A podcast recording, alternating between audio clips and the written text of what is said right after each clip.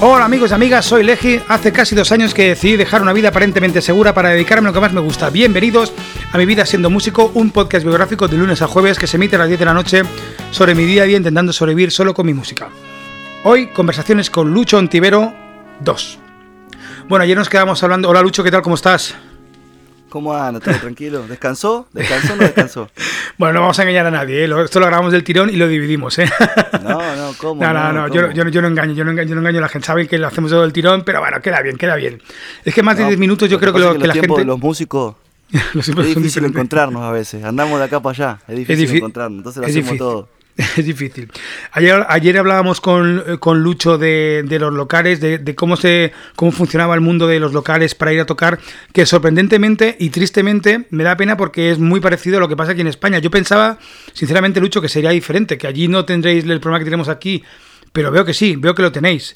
Eh, vamos a hablar hoy un poquito de, de los eh, de cómo os ven a los músicos allí. Aquí a los músicos, que es un poquito en relación como acabamos ayer, que bueno, que lo que decíamos, ¿no? Que si tú le dices, eh, no tuviéramos que comprar el pan, pero que, sea, nadie se plantea no pagar el pan, no pagar el, el, cine, no pagar el teatro, no pagar una cerveza, pero sí que la gente se plantea el no pagar un, un concierto. Allí la gente, Lucho, paga por ver música, paga por ir a un concierto, o sea, o, o, no, o les cuesta mucho pagar para ver un grupo que no conocen, porque una cosa es eh, los conciertos que viene tu familia, que yo personalmente ya hace mucho que intento no tirar de familia ni de amigos, yo creo que te pasará lo mismo, eso lo haces cuando, cuando eres, cuando empiezas, ¿no? Pero llega un punto ya que, mira, ya te buscas tu propio público y todo eso, ¿no?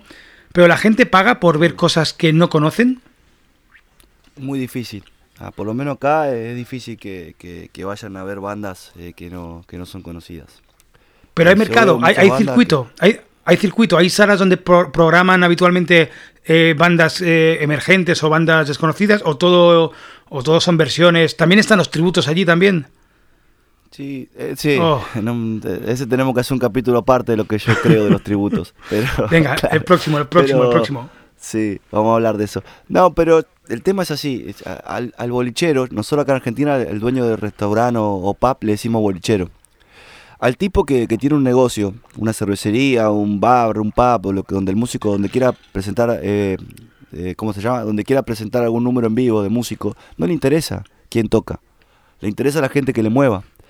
Entonces la gente muy difícilmente pague por ver bandas que no, que no conoce. Por lo menos acá. Después vemos bandas que yo personalmente no me gustan, no, no, no, le encuentro el sentido. Y sí, cuando son conocidas las bandas, llegan estadio. Pero hablando del under, de lo que sería el, circuito alternativo, es muy difícil. Lo que pasa es que a veces la banda empieza a tocar, empieza a tocar, empieza a tocar y se empieza a hacer su público. Pero es muy difícil, es, es mucha inversión me parece de parte del lado del músico creo que le están errando ahí. Me parece que hoy las redes nos dan una posibilidad de llegar a, mucha más gente a un menor costo. Y después la interacción, el, subir contenido fresco, el estar activo. Ya, mira, el otro día lo hablaba con, de hecho lo comenté en un capítulo, que es el, podcast, no sé, no recuerdo el número, porque decía cuál era la manera, ¿no? Hablando con un amigo músico aquí, también Spin, que me dijo que la manera era hacer, era hacer eh, eh, feats, o sea, hacer canciones con alguien famoso, y que alguna vez eh, suena la flauta, no sé, yo creo que al final es todo, va todo tan rápido que, claro, pero si después tampoco hay circuitos y no hay lugares para tocar, porque, no sé, ¿tú qué prefieres? Eh, ¿Tocar, vivir solo en las redes o, tocar en directo? No sé. No, no, las dos cosas. Lo que pasa es que uno se va adaptando. Yo obviamente prefiero venir con, la banda, con cinco músicos, a dar un show espectacular. Pero a veces uno se tiene que adaptar a la, a la circunstancia. Entonces de repente me vas a ver, si me seguís en el Facebook, haciendo un show con pistas. ¿Por qué? Y porque el lugar no... Conseguí que me pagaran, pero no conseguí que me pagaran lo que, lo que necesito para poder mover una banda. Entonces voy ahí, voy y canto con pista. Otro lugar, cuando hago una fiesta me vas a ver por ahí eh, animando la fiesta, haciendo un showcito previo, pero no alcanza el costo para traer una banda. Cuando empecemos a juntarnos con varias personas que tenemos proyectos para armarlo y se pongan, crean que podemos hacer plata con esto, no, no digo que no vamos a ser millonarios, pero sí estar, eh, que no sea gratis, ahí vamos a poder hacer cosas grandes, porque necesitamos un lugar, pero necesitamos también el, eh, para financiar ese lugar. Entonces, ¿cómo lo financiamos? Y con cuatro o cinco bandas.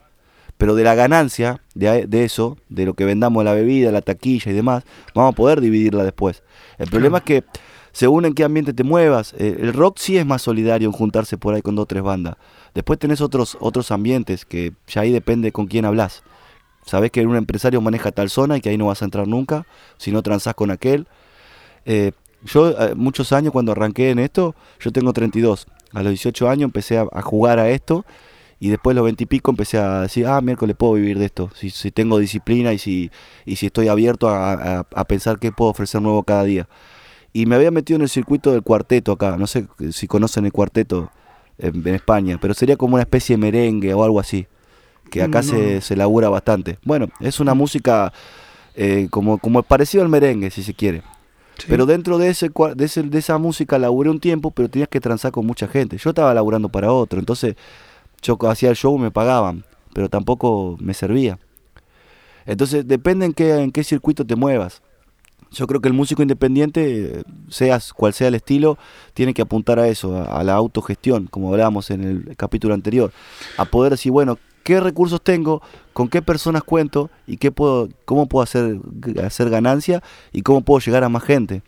Claro, pero el problema también es que cómo hacer ganancia, ese es el problema. Por ejemplo, no sé, vamos a, vamos a comparar un poco tarifas eh, en, Argentina, en Buenos Aires y aquí, ¿no? Por ejemplo, aquí, eh, cuando últimamente me están ofreciendo muchos conciertos de, para ir en solitario en acústico, que te pagan una media de 150 euros al cambio. voy a coger un cambio, una calculadora de, de, pesos argentinos. más o menos está 50 acá, serían 6 mil pesos de acá. Están pagando bien allá entonces. Bueno, es que, pero bueno, pero es que con eso no te da ni para el hotel ni para el viaje. Eso, no, obvio que no, obvio que no. ¿Y allí cuánto pagan por un concierto tú solo, si vas en acústico, o tu show cuando vas tú solo con pistas, cuánto te suelen pagar de media? lo mínimo, lo mínimo, lo mínimo que te pagan. Sí, y acá eh, si te pagan 1.500 pesos es mucho.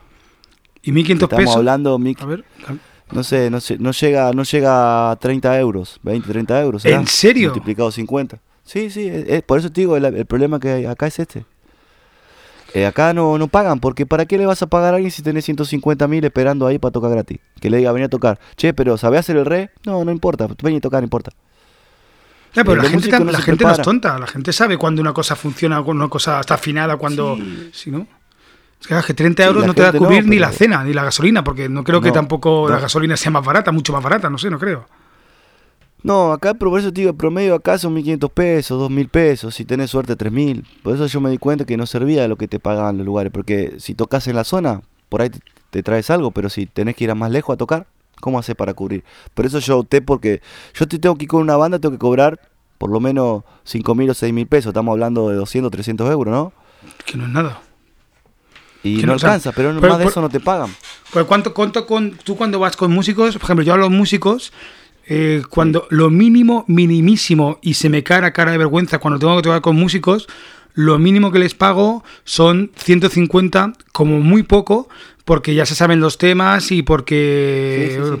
Eh, pero la, media normal que, por ejemplo, yo que yo estoy cobrando con, con Alex O'Dougherty cuando, cuando vamos a tocar y él tampoco es un músico, o sea, no es una banda fuerte, pero bueno, son 250 euros. ¿Cuánto se le paga allí a un músico?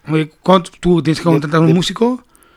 Depende con, con, qué artista toque, pero más de 1.500 pesos no creo que ganen los músicos. Madre mía. Y, y encima, en Argentina hay un nivelazo de músicos de la hostia, ¿eh? Sí, y te estoy hablando de números grandes, ¿eh? No, o sea, no te estoy diciendo que los que vienen a tocar conmigo. Músicos reconocidos. Lo que pasa es que acá muchas veces se depende del ambiente, por ahí en el rock un poco más, porque no hacen tanto show. En cambio, en el ambiente que nosotros nos movíamos, que era lo más tropical, entre comillas, y demás, que la gente más fiesta, más joda, eh, por ahí hacen 3, 4 shows por noche para que les sirva. Entonces se van de un boliche, salen a otro y van tocando, pero robamos 20, media hora, 40 minutos, lo ponemos a bailar y nos vamos. Cuando hacíamos esas movidas, ¿viste? Si es un concierto, un teatro, lo que sea, calculo que le pagarán un poquito más, pero más de 2 mil pesos no le pagan, ¿eh? Y 2.000 pesos son 60 euros. No llega, 50 euros. Querés redondearlo a 100 si querés para, para decir, bueno, le están pagando un poquito mejor, pero no, no creo que le paguen más de eso. Está dura la vida de músico allí en, Argentina. En, Argentina es muy ¿eh? duro, sí, sí. Aparte, como te digo, mi, mi, mi, gran lucha, mi gran bronca, que antes yo me enojaba, era, loco, ¿cómo puede ser que nos respeten el laburo nuestro? Está bien, no, no somos Sabina nosotros, pero mínimamente no te voy a cobrar lo que te cobra Sabina, pero no, no te quieren pagar. Porque entienden que la gente, como que estamos ahí para, viste. Yo le digo siempre, bueno, poné música a YouTube entonces. ¿Para qué querés banda amigos si no le querés pagar? Claro. Pero bueno, vos también te peleás y te hace una reputación, después te no lo llevé que quilombero, este no, qué sé yo. Pero bueno, no sé. Claro, pero pues digo, yo, yo quiero dejar esto claro nomás. Eh, los músicos de España, de, Argentina, de donde sean, empiecen a juntarse con tres, cuatro bandas y empiecen a hacer ustedes los eventos. Alquilen el lugar, eh, financienlo con publicidad privada, cóbrenle barato. Yo la fiesta que hago, eh, me consigo seis, siete negocios locales, le cobro baratito para que salgan en el flyer de la fiesta. Y ellos y yo tengo 150 personas, meto, y ellos comparten su, su negocio, su marca, y con eso ayudo a alquilar el lugar. Y todo lo demás ganancia de entrada y demás. Pero, pero conseguir ese público que te venga, eh, es tan complicado y sobre todo cuando haces música que igual no es de fiesta, ¿no? O no es de, no sé, eh, al final es un, bueno, es complicado encontrar público. Es que el problema también aquí es que la gente, es muy complicado encontrar público. Yo qué sé, es lo más difícil. Oye, hablamos en el próximo podcast de las tributos. Dime, dime, dime, ¿qué querías? Dime, ¿qué quieres decir, Lucho? No, dime, eso, pero claro, no, pero el sol sale para todo, que uno tiene que ser uno mismo y va a encontrar gente que, que, que lo siga. Tiene que invertir tiempo solamente un poquito en el Facebook, hablando con la gente, saludándola y, y teniendo que, que la gente no vea que estamos sobre un pedestal los músicos, que somos personas normales como, como ellos. Bueno, eso, eso hace tiempo ya, se va a encontrar. Yo creo que hace tiempo ya está así. Lo que pasa es que a mí, por ejemplo, yo cuando voy a algún sitio a tocar y, empiezas a poner publicidad en el Facebook, la, cantidad de horas que dedica a eso, es que al final lo que haces es que no estás estudiando, no estás preparando, no estás componiendo, no estás, no estás, haciendo lo que realmente tienes que hacer. Somos músicos, no somos promotores, pero bueno, yo qué sé, al final tenemos que ser de todo. Hoy, si queremos, el músico independiente tiene que ser un poquito de todo, sí es cierto. Sí, sí.